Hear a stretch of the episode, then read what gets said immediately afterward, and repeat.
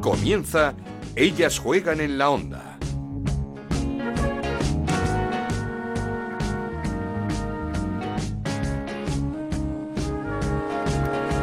Bienvenidos una semana más a Ellas Juegan, este podcast de Onda Cero en el que hablamos de fútbol femenino. Nos podéis encontrar en ondacero.es y en nuestra cuenta de Twitter en arroba Ellas Juegan OCR. Terminó el fin de semana de la Supercopa, un fin de semana que debía ser una fiesta para el fútbol femenino español en Mérida, pero que acabó en bochorno y vergüenza por la sonrojante forma en la que las jugadoras de ambos equipos, el Barça y de la Real Sociedad, tuvieron que recoger sus medallas, como si fuese un buffet libre en una mesita apartada de todo la federación ante tales imágenes se defendió diciendo que aplicó el protocolo de la Copa, que entrega la Copa a la capitana y las medallas a los delegados de los equipos para que ellos las repartan. En el Barça se desmarcan de esto, nadie les entregó nada y lo que se ve es a las jugadoras de ambos conjuntos, como digo, ir hasta una mesita custodiada por dos personas a recoger sus medallas.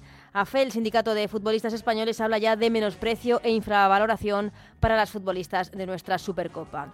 Pero vamos a hablar de lo deportivo porque vivimos tres partidos maravillosos, semifinales igualadísimas, 1-0 victoria de la Real Sociedad ante el Sporting de Huelva y 3-1 ganó el Barça al Real Madrid en la prórroga y con una jugadora menos desde el minuto 60 por la expulsión de Irene Paredes. Y en la final 3-0 del Barcelona con doblete de Aitana Bonmatí para dar este primer título de la temporada al Barcelona, al conjunto culé que suma y sigue. Ahora lo hablaremos, pero qué mérito el de este Barça, año tras año siendo favorito, pero sobre todo en las horas de la verdad, demostrándolo en el campo. Comenzamos. Esto es Ellas juegan en la onda, el podcast de Onda Cero, en el que te contamos todo lo que pasa en el fútbol femenino.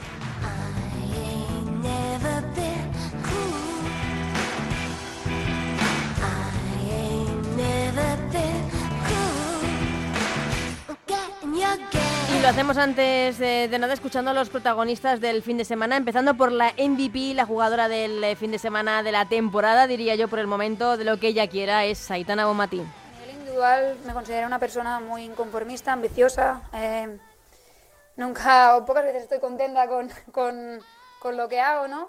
Eh, y eso me permite seguir mejorando, ¿no? Eh, al final quiero ver una versión de Aitana mejor cada año y este es mi objetivo, así que espero que todos los años que me queden en el fútbol, pues se puede ver. ¿no? Pues gracias Aitana por, por ser tan inconformista y, y por mejorar cada día y por regalarnos partidazos como los que nos regalas. Eh, iba a decir temporada tras temporada, es, es una jugadora sin techo ahora mismo, Aitana Bonmatí. Y este es su entrenador, Jonathan Giraldez, hablando de la dificultad de ganar un título, aunque pueda parecer fácil para el conjunto azulgrana. Ganar cualquier partido de fútbol siempre es complicado. Cuando te enfrentas un equipo contra otro, eh, los dos equipos tienen el mismo objetivo, que es ser mejor que el, contrario.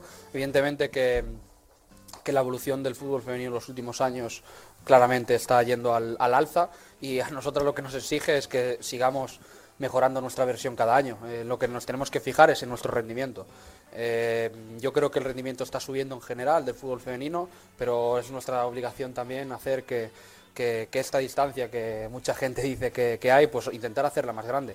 Y eso hace pues, que a nivel de entrenamiento nos tengamos que exigir eh, cada día para, para intentar sacar la mejor versión de cada jugadora y- cada día ser mejores. Lo dicho, enhorabuena al Barça, a su filosofía, a su entrenador, a sus jugadores, a, a- a todos, eh, porque desde luego que mantienen el listón muy, muy, muy alto y después de tanto tiempo, después de tantos años, no debe ser nada fácil. Chapó también para el torneo de la Real Sociedad, su entrenadora Natalia Arroyo hablaba de punto de inflexión. Evidentemente queríamos ganar y evidentemente el vestuario no está contento. Eh, separando eso, somos conscientes que, que en el momento en el que el partido no lo puedes ganar, tienes que poder terminar el partido reconociendo que, que has estado en un nivel alto y creo que el equipo lo ha vuelto a hacer. Eh, las favoritas son el Barça, las que tienen capacidad para jugar lo que se tiene que jugar en una final eh, son ellas y seguir sintiendo que, que estamos eh, competitivamente cerca y desde una propuesta de, fútbol, al final hemos estado cerca desde lo que creemos y sentimos, hemos estado eh, cerca teniendo balón y haciéndoles eh, sufrir en, nuestro momento de posesión, yéndolas a buscar en la presión, pues bueno, eso hoy hemos sido capaces de, que nos permitiera ese marcador competitivo, ¿no? Competido, el, gol al final en el último suspiro de Osoala, pues parece que dibuja un- una distancia mayor pero nada, satisfechas de, seguir acercándonos, eh, tiene que ser un estímulo y vamos a intentar pues, sacar la- las mejores conclusiones posibles de, esto. Creo que hemos hecho una semana muy, muy bonita, muy buena, es el camino a seguir y tenemos que, coger esto como, como catapulta para hacer una, segunda vuelta al nivel de lo que creo que, que la Real que, que ha, podido estar en esta Supercopa, que es la Real que, el año pasado eh, estuvo por detrás de estas y hoy ha vuelto a estar por detrás de estas, pero eh, ojalá nos sirva eso, de, punto de inflexión, de, de, lo que somos capaces de hacer y de lo que nos daría eso. Un fin de semana también marcado por las dudas en los fueras de juego señalados. Natalia Arroyo también se refirió a la necesidad o no del bar en la Liga Femenina. Yo ni no, lo sabía, no me lo habían dicho, pero mira, ahora igual voy diciendo que eso es injusto porque el primer gol no tendría que haber subido. Mira, me acabas de dar un argumento para eh, nada, eh, coñas aparte, todo lo que sea mejora y darle instrumentos a, a las árbitras para, para ver mejor lo que a veces no se puede ver o es difícil de ver, pues a eh, a favor.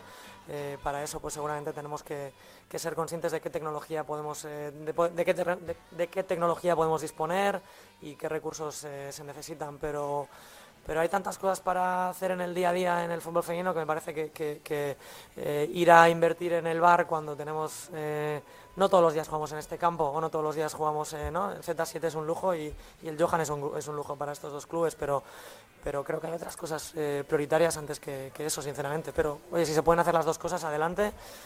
Pero, pero insisto, que mm, no creo que el partido se haya decantado ni por eso ni, ni por nada. Eh, ha habido un buen arbitraje y además creo que ha habido esa cordialidad entre, entre los equipos de competir, pero saber diferenciar cuándo tengo que apretar un poco y pedir lo que me puede interesar en el partido y cuándo, y cuándo entender eh, lo demás.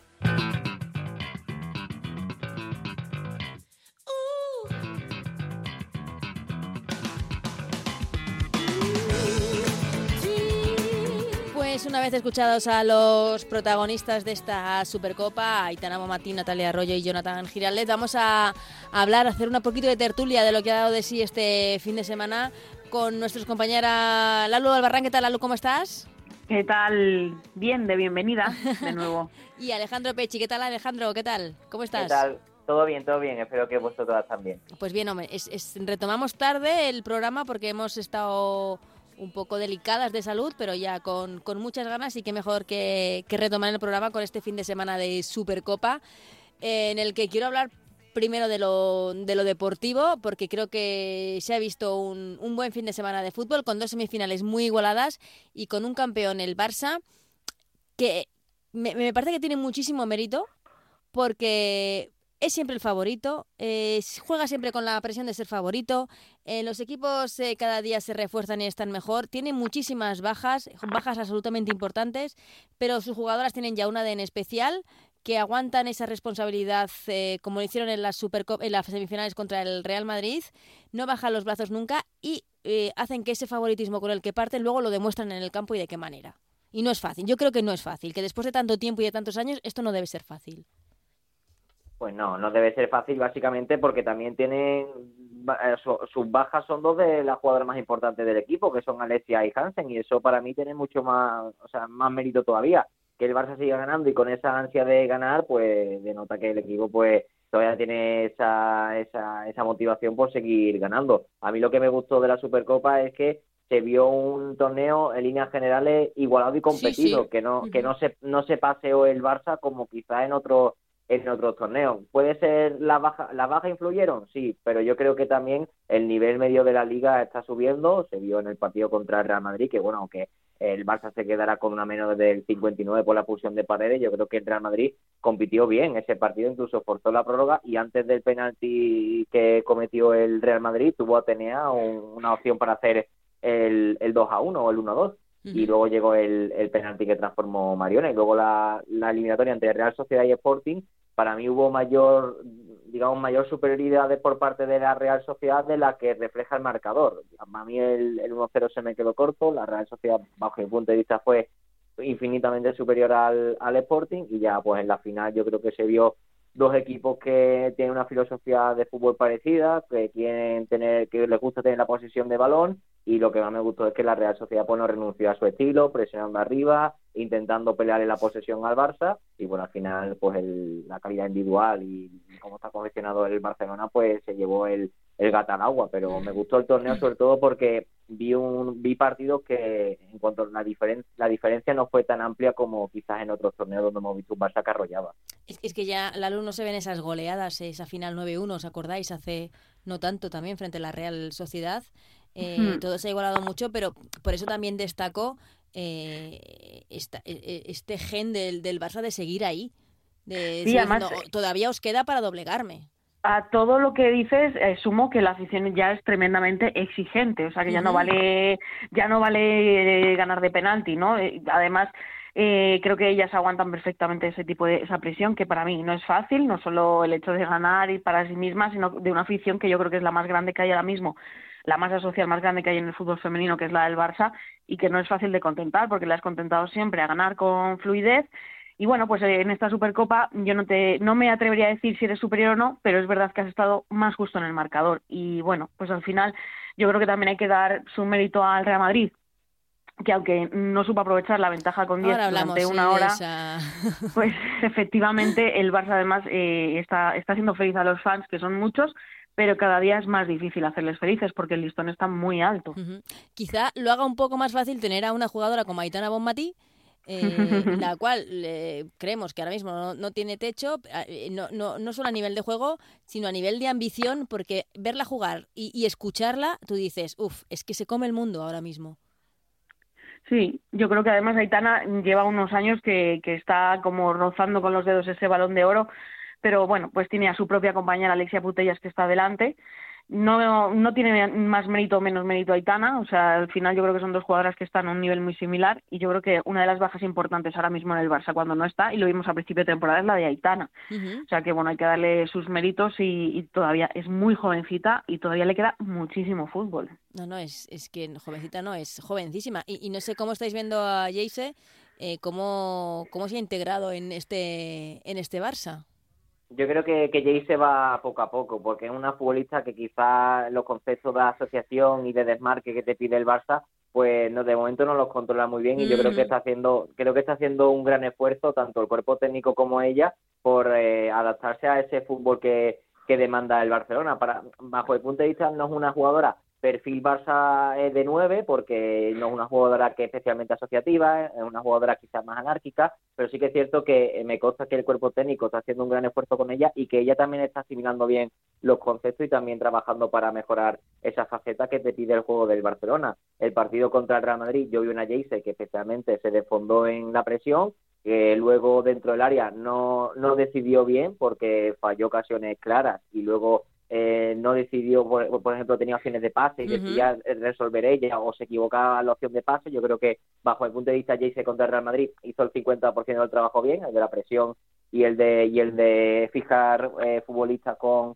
con su regate, pero luego le faltó el otro 50% para ser, digamos, delantera top, ¿no? Que es el tener una dentro del área y marcarla, Y o dentro del área y- o dentro del área tener eh, esa sangre fría para tomarla una decisión buena. A mí me gustó mucho más el partido de Jaycee contra la Real Sociedad que el del Real Madrid. El de la, Real Sociedad, eh, le cuando llegaba a, a área, levantaba la cabeza, veía, veía a Aitana y, Aitana- y- asistencias. y- y le dio dos asistencias. En otra ocasión quizá pues, hubiese bajado la cabeza y hubiese intentado resolver ella la acción, pero eh, ya te digo que el, a mí, para mí el partido bueno de Jayce fue el de la Real Sociedad, perdón, el del Real, el, sí, el de la El Real de la Sociedad y, y- y no el del Real Madrid. Hmm, Hablando de ese Real Madrid, eh, empate a uno al final de los eh, 90 minutos, expulsada Irene Paredes, doble amarilla en el minuto 59. Para mí me, me parece bien expulsada, me parecen amarillas las dos entradas de, de Irene Paredes, o sea, mm, me parece que, que está bien expulsada. Eh, en la prórroga, eh, primera parte de la prórroga no hay goles, segunda parte de la prórroga el Barça marca dos goles, el de Mariona de penalti y el de Salma Parayuelo. No sé, eh, hemos visto que el Madrid está más cerca, eh, hemos visto que el Madrid compite mejor, eh, en, en la Champions igual, tanto con el PSG como con el Chelsea, pero a mí me da la sensación de que al Madrid le falta un poco creérselo. Eh, a mí, sinceramente, me decepcionó un poco eh, el, el partido del Real Madrid jugando con una más. Creo que el Barça fue muy superior al Madrid jugando con una más. Estoy en esa lectura eh, 100%. Además es que eh, no se notó en ningún momento que el Barça estaba con 10 jugadoras. Yo no sé si, no sé, que les podía haber atenazado un poquillo a lo mejor a ellas, el miedo escénico de estar contra el Barça. No lo sé, pero es verdad que jugando contra 10, eh, con todo lo que quedaba de partido, yo creo que al Madrid se lo pusieron a huevo y no supo aprovecharlo. Yo sí que creo que la expulsión de Paredes es justa, estoy contigo, Anita, pero el Madrid no supo aprovecharlo en ningún momento y el Barça pues se vino a más. De hecho, es que, para mí el Barça fue a más. Es que, es que además preguntado Giraldez, eh, dijo, es que hemos sido superiores con 10, hemos sido superiores con 11. Y, y, yo estaba de acuerdo, dije, es que yo creo que, no sé si era una falta de ambición por parte del Real Madrid o, o, o, falta de creérselo también de que, oye, que es que estamos ante la oportunidad de ganar al Barça, estamos con una más, está el Barça con jugadoras importantes fuera, lesionadas. Si no es ahora... Yo creo que ese es el, es el paso que le falta al Real Madrid para terminar de ser un equipo grande dentro del, del fútbol femenino, porque como dice la Luis y, dice tú también, Ana, el día de la semifinal lo tenía huevo para intentar dar la sorpresa. Y, en ataque por lo menos cada vez que tenía en el Barcelona a mí me daba más sensación de peligro que el Real Madrid. Luego tengo que destacar eh, lo bien que lo, bien que entró Torrejón que se puso de central con, con Mapi y la verdad que hizo muy buen partido Marta y luego sobre la pulsión de paredes que yo te, puedo decir que la segunda entrada es de naranja ¿eh? sí, sí, sí, como, como entra con los pies arriba con Feller yo creo que también Toril, bajo mi punto de vista, ¿eh? yo creo que se equivoca en un par de cambios. Yo creo que el cambio en la segunda parte era, creo que era eh, eh Esther por Evaba y no Esther por Olga, y entonces ya, porque Evaba ya estaba muy exigida con la, con la entrada de, de Jaycee, que caía mucho a derecha, también Salma caía a esa banda, con Lucy Bronze, yo creo que Evaba estaba muy exigida y, sí, y, yo creo que Olga hubiese aportado más en el plano en el plano ofensivo de cara a cuando el Barcelona tenía una menos. Y también eh, cuando cambió a Feller de la punta a una banda, yo creo que también el Real Madrid ahí perdió perdió punch en el, en el ataque. Mm. Y luego para mí el partido está en la, en la ocasión de Atenea que tiene dentro del área justo antes del penalti. Yo creo que esa era la ocasión para haber marcado el, el segundo gol el Real Madrid y quién sabe si hubiese estado en la final el, el domingo. Pero para mí el partido estuvo en las dos acciones. Primero en la, la expulsión de Paredes y segundo en la que tiene Atenea justo antes de, del penalti. Pues sí, también Atenea Ah, tenía yo creo que estaba un poco comida eh, eh, anímicamente por Rolfo. O sea, y es que se vio desde el minuto uno que es que no va a pasar, es que no sobrepasa ni una vez a Rolfo. Yo creo que al final... Es que además, ¿no? Es que además se, cambió de banda, tenía, incluso. Sí, en el tramo final del primer tiempo, si no recuerdo mal, el segundo sí le cambió de banda y, mm. y funcionó mucho mejor.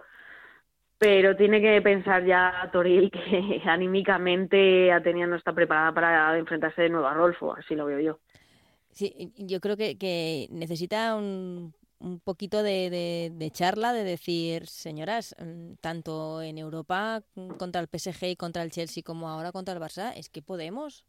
Hay que, yo creo que tienen que dar un poquito ese paso adelante de, creérselo un poco más. Los que los planteamientos excesivamente conservadores de Toril de cara a estos partidos contra los grandes, yo creo que está corriendo para mí en prejuicio del equipo. Yo creo que también. El salir mm. contra el Barça metidas atrás en un Real Madrid con Freya Siria en centro del campo, a mí, a mí me sorprendió mucho cómo intentó salir Real Madrid contra el Barça, porque luego mm. ves que los equipos que le salen a presionar al Barça su salida de balón, el Barcelona lo pasa peor, o al menos no tiene tanto la pelota. Lo hemos visto con la Real Sociedad, lo hemos visto con Lyon, equipos que le presionan su salida de balón. Cuando, cuando el Barça se enfrenta a equipos que se encierran en su área, realmente es a lo que está acostumbrado el Barcelona, sabe salir de ahí. A lo que no está tan acostumbrado es que vayan a presionarle a ella. A que le jueguen de tú a tú. Eso es. Sí, eh, además, eh, del, del, penalti tenéis alguna duda, porque a mí me parece penalti, bastante claro, bastante muy tonto, pero, pero claro, porque Lucy Bronze es cierto que se va en paralelo, no, no, no sé si revestía mucho peligro la acción, pero no sé si creo que le traban hasta Teresa y, y Esbaba, creo que, que, hasta dos jugadoras la traban en la Sí. Yo también creo que es penalti. Creo que es primero Teresa y luego Esbaba ya es mm, más por la inercia de la carrera. Pero es verdad que, que, fuera del área no se dudaría de, de, si es falta o no y dentro del área evidentemente para mm. mí tampoco Teresa introduce ahí su pie su pierna entera, de hecho, es que no es ni siquiera un toque sutil y yo creo que es penalti, claro. Mm. Bueno, eh, creo que se equivoca Teresa en esa decisión porque además Lucy Bronze eh, se estaba perfilando hacia, hacia, hacia una pierna que no es la suya y bueno, pues no, pues es una, una jugada que te corre muy rápido y ella pues no sabe frenar en ese momento su, su cabeza, pero bueno, eh, Lucy Bronze también es muy lista y, y es muy veterana, no lo podemos olvidar, yo creo que sabía perfectamente dónde se estaba metiendo, así es que lo consiguió. No sé si veis a Lucy Bronze eh, totalmente integrada ya en el juego del Barça, pero Walls, ¿cómo la estáis viendo? Yo de menos a más. Yo de menos a más. Te está empezando a gustar ya. le, costó mucho al principio porque, Sí. claro, adaptarse al juego del Barça no es fácil y más Ese en la centro del posición- campo del Barça no debe ser eh, No, de no. verdad fácil Claro. jugar. No, no, no, no. y adaptarte a la posición encima de medio centro, con lo que te exige. Y vamos, ya le pasó a Engen. Engen el año pasado también le costó mucho adaptarse. Este año estamos viendo una mejor versión de Engen. Está más Y suelta, con, sí. y claro, y con Keira Walsh no, a mí me está pasando igual que con Engen la temporada pasada. Empezó, pues lógicamente, teniendo ese proceso de adaptación. Todos sabemos que las futbolistas más que vienen de, de Inglaterra, cuando llegan a España, pues es raro ver un jugador de Inglaterra, incluso el masculino, que llega a España y de buenas a primeras, pues eh, se adapte al, al- en el primer día. Eh, tiene un periodo de adaptación, que lo ha tenido también Walsh, y, una jugadora que a día de hoy, ahora, sí se está adaptando más a lo que le exige el Barcelona y ya se está enterando más de cómo va la película, pero ya te digo que al principio pues pues tenía esas dificultades porque aún no se había adaptado a lo que demandaba el Barcelona y la complejidad que tiene el juego del, del Barça y también sabiendo que a día de hoy es el fichaje más caro del fútbol femenino, que venía de ser eh, una jugadora MVP de la final, ¿no? MVP de, sí, MVP De la final de la final de la, Eurocopa. De la Eurocopa, jugadora tremendamente importante de Inglaterra y esa presión también hay, hay que sumarle también esa presión a la futbolista, pero ahora yo la veo yo la veo bien asentada ahora en el, en el esquema del Barça. Para Lalu, por lo que te leo en redes sociales, creo que tienes una debilidad con, con Parayuelo, ¿no? Con Salma. Sí. Lo que pasa es que no, no quiero que se enquiste ya tampoco en el tema de ser la jugadora de los 20 minutos. Ya. El otro día contra la Real sí que en la final pasó un poquito más desapercibida y yo creo que tiene que tiene que seguir sumando experiencia porque yo creo que físicamente es superior a muchas a la mayoría de las que yo he visto, tiene calidad de sobra y además es que tiene tiene mucha juventud para coger carrerilla, o sea, quiero decir, a mí me me vamos, me da mucha alegría pensar en el futuro con esa jugadora en Mm. cualquier equipo. No, no, desde luego. Y, y, y un físico brutal, espectacular Mm. para, para cualquier tipo de posición en, en ataque, desde luego. Eh, no sé si escuchasteis a Natalia Arroyo eh, las eh, reflexiones que hacía sobre el papel de la Real Sociedad en esta en esta Supercopa como punto de inflexión ante la mal, mala inicio de temporada, podríamos así decirlo, del, del equipo. Y también hablando del, del VAR, porque es cierto que con los fueras de juego ha habido, ha habido problemas eh, Mm. esta Supercopa.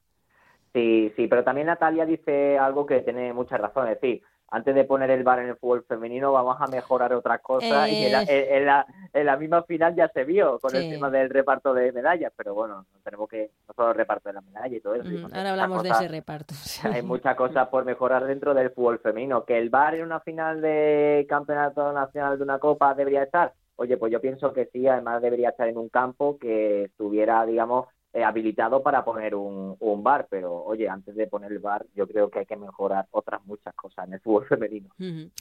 Eh, pues sí, porque como contamos, eh, hemos contado al principio, hemos hablado esto- estos días de esa, es que no sé si llamarla vergonzosa, bochornosa, cutre, no sé cómo decirlo, de la no entrega de, de medallas, no sé cómo...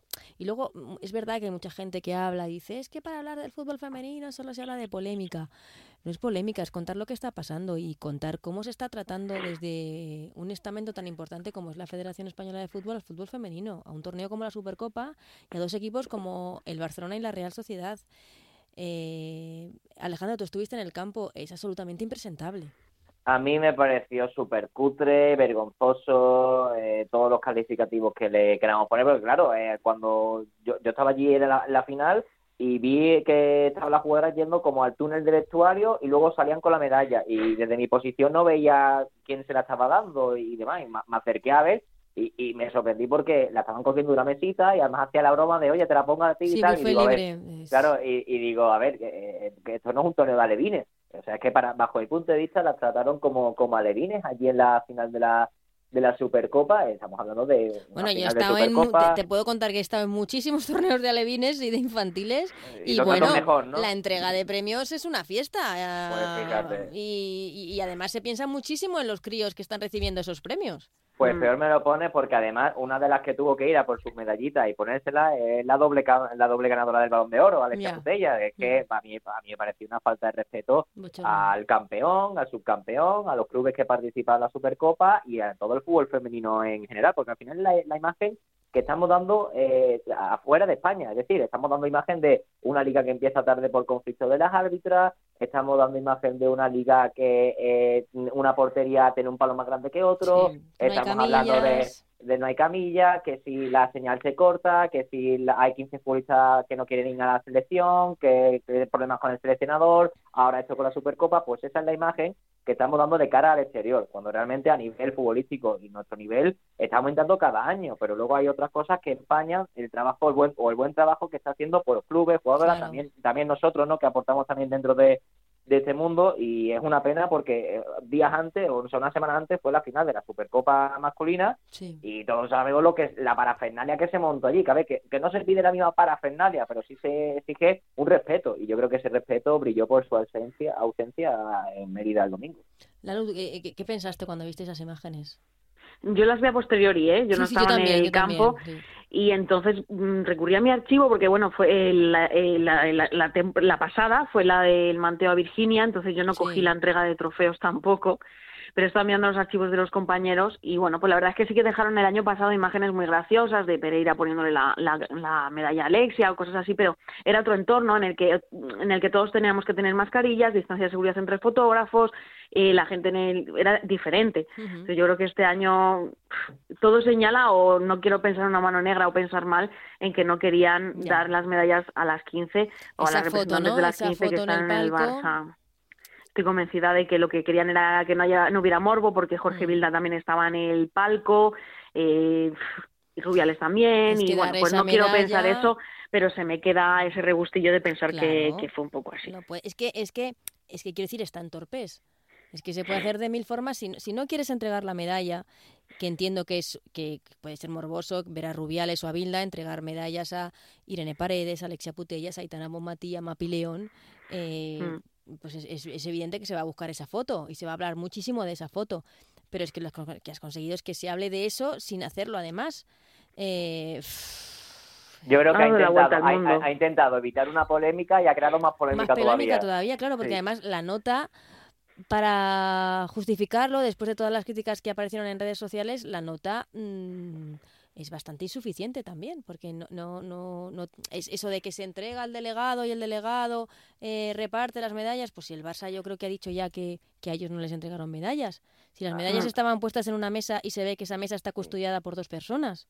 Hmm, efectivamente. A mí, cuando habla de protocolos y eso, a mí los protocolos, sinceramente, a mí me dan igual. ¿Tú los haces así en el fútbol masculino? ¿A que no? Pues entonces en el fútbol femenino pues tienes que que no lo hagas en el fútbol femenino. O sea, es lo, es lo que yo pienso. ¿En el fútbol masculino se ve esto? Pues yo no lo he visto en mi vida. Es la primera vez que lo veo eh, esto. pero si es, que es, como dices tú, es una falta de, respeto porque no solo al Barça, hemos visto a los jugadores de la Real Sociedad también ir a la, a la mesita esa a recoger sus medallas. O sea, no creo que los delegados de ambos equipos se pusiesen de acuerdo en dejar las, las, las medallas en esa mesa para que fuesen a recogerlas. No, no tiene ningún, no, no, no tiene ningún sentido. Y, y, y, como dices, era bastante, bastante previsible que el Barça ganase esta final. O sea, lo tienes que saber, lo tienes que tener en cuenta.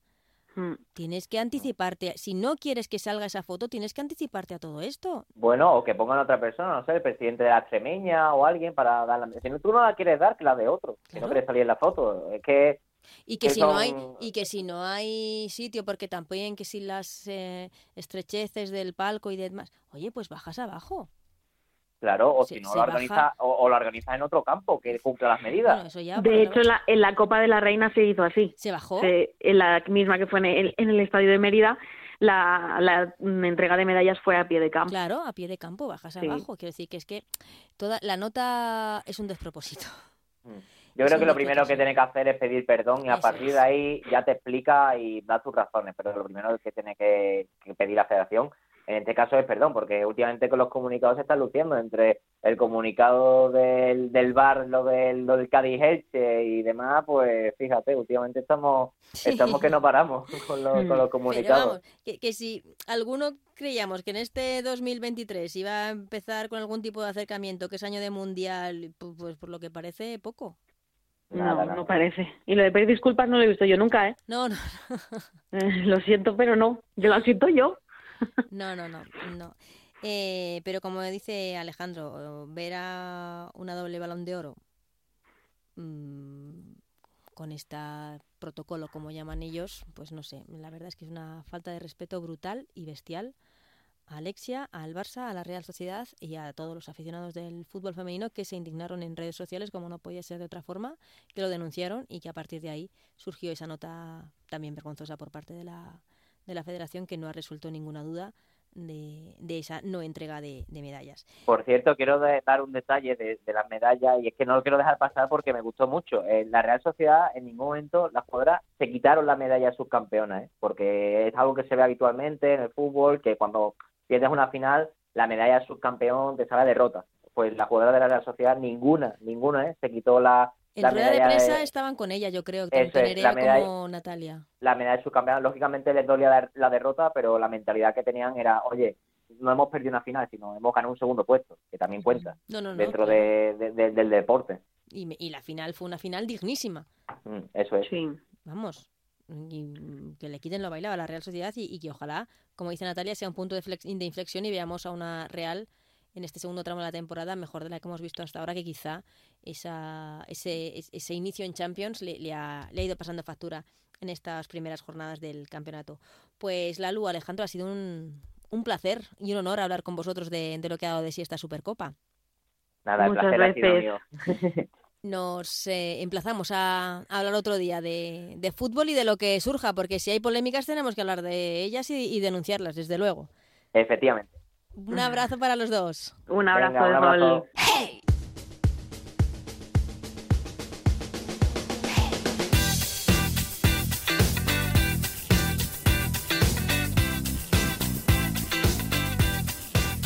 antes de terminar, eh, queríamos conocer la historia de dos eh, chicas, dos futbolistas eh, madrileñas, Irene Ruiz y Rocío Criado, es canteranas, podríamos así decirlo, del Rayo Vallecano que están viviendo la aventura o el sueño americano gracias a la agencia AWEX Education por la cual en Estados Unidos con 17 años pueden compaginar los estudios con el fútbol y con una mediante una beca poder llevar allí sus eh, estudios ahora mismo eh, de instituto y a partir del año que viene en la universidad. Algo que por el momento eh, aquí en España eh, se ha valorado en eh, algunas ocasiones, pero que por desgracia todavía no sucede. Tenemos mucho que aprender de las universidades americanas, que esto de compatibilizar el deporte, un deporte profesional, con los estudios, con la carrera, lo hacen de forma fantástica con todo tipo de deporte, ya sea fútbol, fútbol americano, baloncesto,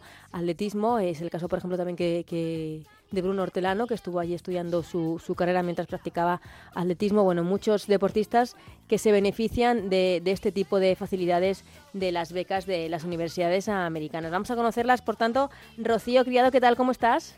Hola, muy bien. ¿Y tú? Irene Ruiz, hola.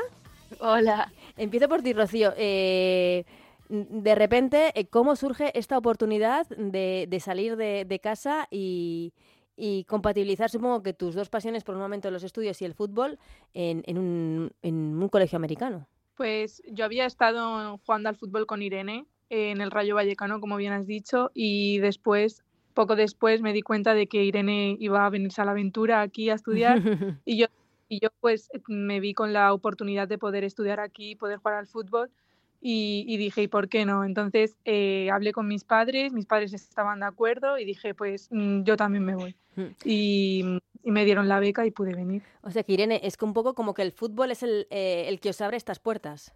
Sí, o sea, al final aquí conseguir una beca deportiva es mucho más fácil que una académica. No es que sea más fácil, sino que te dan mayor cantidad de beca. Y más al ser fútbol femenino, que tiene muy, muy, buen, muy bien valorado el nivel de España entonces, como que había muchas ofertas. Mm, eh, ¿Tuviste que pasar algún tipo de prueba, algún tipo de examen eh, a través de la agencia? ¿Cómo, cómo os eligen o, cómo os presentáis a este tipo de becas? Eh, nosotras tuvimos que hacer el IELTS, que es como una prueba de inglés para ver tu nivel y depende de cada colegio y todo, pues como que hay en algunos que si no tienes ese examen aprobado con una nota media, no puedes ir a algunos institutos y, también hay otro examen que es como Duolingo, ¿no? O, sí, y que es igual, es el mismo método. Ah, eh, de estas becas, Irene, ¿tú te enteras aquí en España? Sí, o sea, yo había estado en contacto con otra agencia en la que eh, William había estado, esa en la que había estado anteriormente, y me puse en contacto para ir en cuarto de la ESO, pero con el COVID no pude y al final lo volví a mirar y este año sí que fue todo bien, así que... Allí, allí estáis, ¿no? Eh, y, contadme, ¿cómo, ¿cómo, es un día eh, vuestro normal en la universidad, eh, con, la, con, la, con, el instituto, con, con, el fútbol? Rocío, cuéntame. Pues un día normal es, venimos a clase, entramos como a las 8, tenemos una asamblea en la que es media hora de asamblea, que nos cuentan cómo va a ir la semana y las actividades que hay. Y después a las ocho y media empezamos las clases y salimos a las 3 y 10 y después cada, o sea, cada niño se va a, hacer su deporte o, lo que, sea. Yo, por ejemplo, ahora que no estoy haciendo fútbol porque aquí es diferente, aquí se hace fútbol en los deportes de, este, exterior se hacen en primavera y en y, en principio y en otoño. Y en otoño, sí. Y, ahora estoy haciendo atletismo porque el fútbol, el fútbol es en, en primavera. Entonces, para estar preparada y no el deporte, pues por lo menos tengo la oportunidad de seguir haciendo un deporte. Entonces ahora estoy haciendo atletismo y después pues ya vamos a, la residencia porque estamos en residencia y, cenamos y a dormir. E, e, Irene, ¿tú también estás haciendo atletismo ahora? Eh, yo ahora estoy haciendo baloncesto. Ah, baloncesto. Y decías que, que te gusta, ¿no? Equipo. Sí, me gustan más los deportes de equipo, mm. así que decidí meter baloncesto. Vale, y, decías que con el fútbol se abren puertas porque como que está muy bien mirado el nivel, de, el nivel de la, del fútbol español allí en Estados Unidos. Sí, o sea, el fútbol femenino español está aquí muy, muy bien visto y no solo en colegios, sino en universidades también. Y yo creo que el masculino también, pero es más el femenino. Ajá pues, pues mm, nos alegra porque mm, si hay una selección y una potencia mundial en fútbol femenino, esa es la de Estados Unidos, la americana, y que nos tengan así de bien vistos, no sé. Eh, ¿Habéis podido jugar ya, practicar algo de fútbol con compañeras de allí? ¿Habéis para, para valorar vuestro nivel? Nosotras, eh, como todavía no hemos empezado el fútbol en el colegio, estamos como en un club que, que es para o sea, que te miran entrenadores para la universidad y eso. Y, por ejemplo, este fin de semana tenemos un torneo que, en el que van muchos entrenadores y nos pueden llamar para universidades.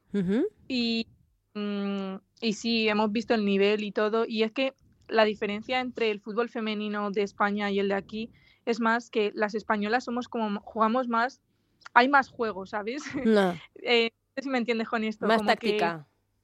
Sí, más táctica y todo eso. Sin embargo, las, las americanas pues son más fuertes, te van y te, llevan la pierna por delante y todo más físico. A mí, sinceramente, personalmente me gusta más el fútbol eh, de España. Sí, bueno, pero igual poquito a poquito se les puede ir metiendo en vereda, ¿no? Si, si vais muchas. Claro, claro. ¿Y, cuántas, eh, de cuántas becas o, cuánta gente puede verse favorecida por ese tipo de, de, becas? ¿Lo sabéis? Pues en nuestro colegio hay mucha gente que tiene como becas deportivas. Ajá. Y supongo que en otros colegios también será parecido. Pero mm, al final, no sé, depende mucho de cada persona y de cada colegio y de lo que, de eso, de lo que el colegio decida invertir en, en, cada persona. Claro. Y, mm, esto, esta posibilidad de, de, estudiar en una buena universidad y compatibilizarlo así de esta manera con, con el deporte, lo veíais muy complicado en España, ¿no? Sí, porque quieras o no, nosotras que entrábamos en segundo de bachillerato es algo hmm. que es súper difícil compaginar, porque em, a lo mejor que tienes la EBAU en segundo de bachillerato, que si no sé qué, que si no sé cuántos, al final como que todo eso son contras más que pros. Y al final el deporte es como lo secundario, que es algo que al final dejas de lado por los estudios a veces. Sí, es como que tienes que prescindir de algo y dices, pues es que al final tengo que quitarme del fútbol. Exactamente. Y, y sí, es algo que yo en España, sinceramente, seguramente eh, el fútbol sería algo que tendría que haber dejado este año un poco más de lado. Sin embargo, aquí es como que no me estoy agobiando en ningún momento, estoy llevando las dos cosas al mismo paso y, y genial. Y tengo buenas notas y a la vez estoy haciendo lo que más me gusta, que es jugar al fútbol. Mm. Eh, ¿Los entrenamientos eh, son muy distintos aquí que allí, los que hayáis podido hacer? Eh, nosotras en el club en el que estamos fuera no hay tanta diferencia, es, se hacen muchos ejercicios tácticos, también corremos a veces, pero yo creo que en el del colegio, por lo que nos han dicho, es bastante más físico. o sea, sí que te prepara para una liga más competitiva y, y es, sí que haces muchas horas más de físico para estar bien para la temporada. Ajá. Eh, ¿Estabais las dos en la cantera del Rayo Vallecano? Estuvimos hace unos años y después nos, nuestros caminos se separaron. Irene siguió, o sea, Irene salió este año y yo me fui al Leganés y después al Alcorcón. Estaba complicada eh, la cantera del Rayo, ¿no, Irene? Pasa por eh, momentos complicados. Sí, pero yo como que lo pensé bien en mi último año y dije, ya me quedo porque el año que viene me voy a ir, como que no me merece mucho la pena cambiarme de equipo y dije, bueno, pues ya me quedo un año más, que es mi equipo desde que empecé a jugar al fútbol prácticamente y, ya cuando vuelva ya veré. Eh, ¿Venís eh, mucho a España? ¿Habéis venido en Navidades, por ejemplo? Eh, nosotras nos decidimos quedar aquí porque es al final una experiencia también, una experiencia y, y es algo que no me arrepiento de haberme quedado aquí, o sea, me arrepiento en el sentido de que a lo mejor podría haber visto a mi familia y todo eso, que es lo que más hecho de menos, pero al fin y al cabo es, yo qué sé, ya que vienes, pues te quedas en Navidad y aprendes, yo que sé, otras culturas, otras cosas que se hacen también aquí. y, mm, por ejemplo, aquí no se comen uvas en Año Nuevo, cosa que... sí, osito raro. que lo hicimos con nuestras amigas. eh, al fin y al cabo es una experiencia nueva todo. No, no, claro, evidentemente. Estáis en vuestro último de, año de instituto en, Virginia. Eh, supongo que evidentemente eh, la universidad la querréis seguir haciendo allí y compatibilizarla con el fútbol. Eh, sí, yo desde el principio tenía pensado quedarme aquí, pero al no tener el fútbol desde el principio del año, al tener que esperar como a la temporada de primavera, es un poco más complicado, porque tienes que conseguir y eso pero igualmente, o sea, es un proceso parecido al, de, al del instituto y yo lo voy a intentar. claro. Eh, ¿Por qué quieres estudiar? A mí me gustaría estudiar algo de mm, cinematografía o fotografía. Ajá a mí me gustaría, eh, si me quedo aquí, seguramente sacarme algo de psicología o educación y después ir a España y sacarme oposiciones de policía. Ah, anda, lo tenéis eh, clarísimo. Porque me dices que, claro, que, que al no poder empezar eh, con el fútbol en la universidad, la beca esta mm, es un poquito complicada, ¿no? Sí, o sea, igual al final no es, o sea, como que también puedes conseguir beca, pero es mucho menor. Ya. Parte académica que Claro, la cuantía no, no es la misma. Vosotros por el momento estáis disfrutando de esta de instituto con el con la beca del fútbol a tope. Eh, ¿Esta fórmula creéis que, que, sería bien que la adoptasen otros países para, para yo qué sé, pues para fomentar e, el, deporte y, los estudios, para compatibilizarlos? Parece que sí, porque eh, al fin y al cabo hay muchos niños o adolescentes que llegan a una edad que deciden dejar el fútbol por o el deporte ya en sí por mm, tener que hacer otras cosas como yo que sé, estudiar o cualquier cosa. Sin embargo, aquí es algo que es que eso no se te pasa por la cabeza. Eh, aquí todo niño hace un deporte y todo adolescente sigue haciendo un deporte. O sea, no es algo que tienes que dejar atrás en ningún momento. Ya. Eh, ¿Os da tiempo a seguir la liga femenina o con los cambios de horario y demás es, complicado? La liga española, em, digo. Sí, sí. A ver, es un poco complicado porque al final si hay un partido por la noche a nosotras mm. nos pilla como a mediodía y es o estamos en el instituto o llegamos justo del instituto. Entonces algún partido sí que vemos, pero es un poco complicado. Es complicado, es complicado. De, de los líos, por ejemplo, que hemos tenido este fin de semana con la Supercopa y demás, no tampoco os habéis enterado, ¿no? Yo me he enterado de, que ha ganado el Barça, pero... bueno, pues es lo más importante, también te digo, ¿eh? que llegue esa noticia es al final lo más importante. Lo deportivo siempre, siempre por delante. Yo me he enterado de lo de las medallas. ¿Ves? Ahí sabía yo. Han, recogido las medallas de las cajas y eso. Sí. Que al fin y al cabo tenemos que seguir evolucionando. No está todo, o sea, todavía no está todo arreglado, pero poco a poco yo que sé, eso sí se nota. Sí, bueno, fíjate si está arreglado que el Rayo Vallecano está como está. Os da penita, ¿no? Sí, a mm. ver, da penita porque al final es donde hemos estado desde pequeñas, pero al final es la mala gestión de los equipos. Y si no hay una buena gestión es lo que pasa. Y dedicación y un poquito de cariño, ¿no? A, los colores, al emblema.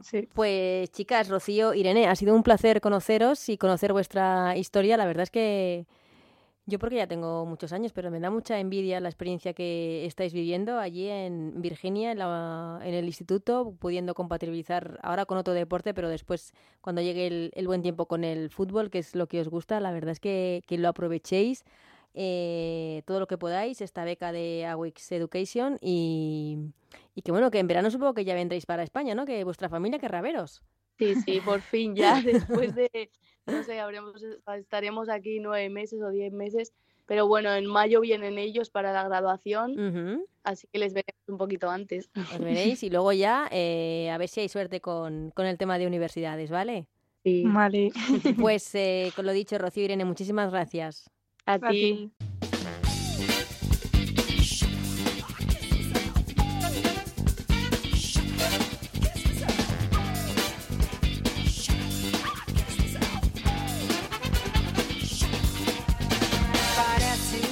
Pues hasta aquí el primer Ellas Juegan del año. Nos eh, vamos y os dejamos eh, los eh, recados pendientes porque tenemos doble jornada de Liga F esta semana. Tenemos jornada entre semana y jornada el fin de semana. Entre semana, martes, miércoles y jueves con los siguientes partidos. Hoy martes a las 7 de la tarde, Athletic Club de Bilbao Levante, un partidazo. A las 8 Betis Alama de Murcia y a las 9 el derbi entre el Valencia y el Villarreal. El miércoles a las 6 de la tarde, otro derby, Barça Levante Las Planas, a las 7 a la vez Real Madrid y a las 8 el derby madrileño entre el Madrid Club de Fútbol Femenino y el Atlético de Madrid. Y el jueves, otro derby más, a las 7 Sevilla Sporting de Huelva y a las 9 Granadilla Real Sociedad. Para el fin de semana se juega la jornada 17 en esta Liga F el eh, sábado con los siguientes partidos a las 12, Betis Madrid Club de Fútbol Femenino y Villarreal a la vez. Ojo a ese partido por la parte baja de la clasificación. A las 4, el eh, Levante frente al Alama de Murcia. Y a las 6 y cuarto, Real Madrid Athletic Club de Bilbao. Partidazo también entre el Madrid y el Athletic Club de Bilbao. Para el domingo a las 12, Atlético de Madrid Sevilla y Real Sociedad Sporting de Huelva. A las 4, Levante Las Planas Valencia. Y a las 6, Granadilla Barcelona. De todos estos partidos de esta doble jornada importante para muchos equipos por la parte alta y baja de la clasificación. Hablaremos la semana que viene aquí en Ellas Juegan. Hasta entonces que seáis muy felices. Adiós.